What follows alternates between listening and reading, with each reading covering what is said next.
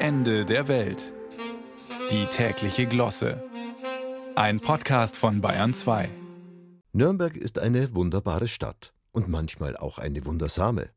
Auf der Bonusseite 100% und damit gar wunderbar, drei in einem Weckler, die fahrerlose U-Bahn und natürlich der Club, auch wenn Nürnbergerinnen und Nürnberger dauerhaft behaupten, der sei ein Depp. Wundersam, wenn wie am vergangenen Wochenende rührende Boliden die Zeppelin-Tribüne am ehemaligen Reichsparteitagsgelände umkreisen und damit die Abgase von ca. 20.000 Liter Benzin in die Luft blasen. Norris-Ringrennen. Stadtluft macht eben nicht nur frei, sondern stinkt auch unter Umständen zum Himmel. Wie beim einzigen Stadtparcours der deutschen Tourenwagenmeisterschaft. Wer sich keinen Sonnenstich holen wollte in der Teerwüste des ehemaligen Reichsparteitagsgeländes, konnte baden gehen. Aber auch da, Achtung, 1000 Euro Strafe für das Baden ohne Bedeckung, nicht des Kopfes, sondern des Intimbereichs, vermelden gerade Nürnbergs Zeitungen.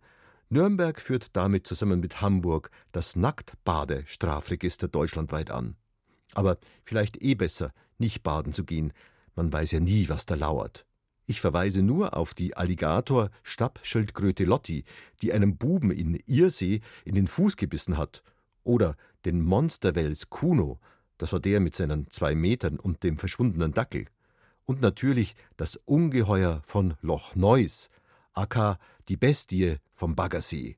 Dem ausgebüxten Brillenkaiman Sami und dessen geöffneten Maul wollte auch niemand ohne Harpune begegnen – ganz zu schweigen von Süßwasserquallen und Blaualgen, Ringelnattern und E. coli-Bakterien, Giftgröten und Zerkarien. Das sind Saugwürmer, deren Larven aufs trefflichste im derzeit warmen Wasser gedeihen und versuchen, in die menschliche Haut einzudringen.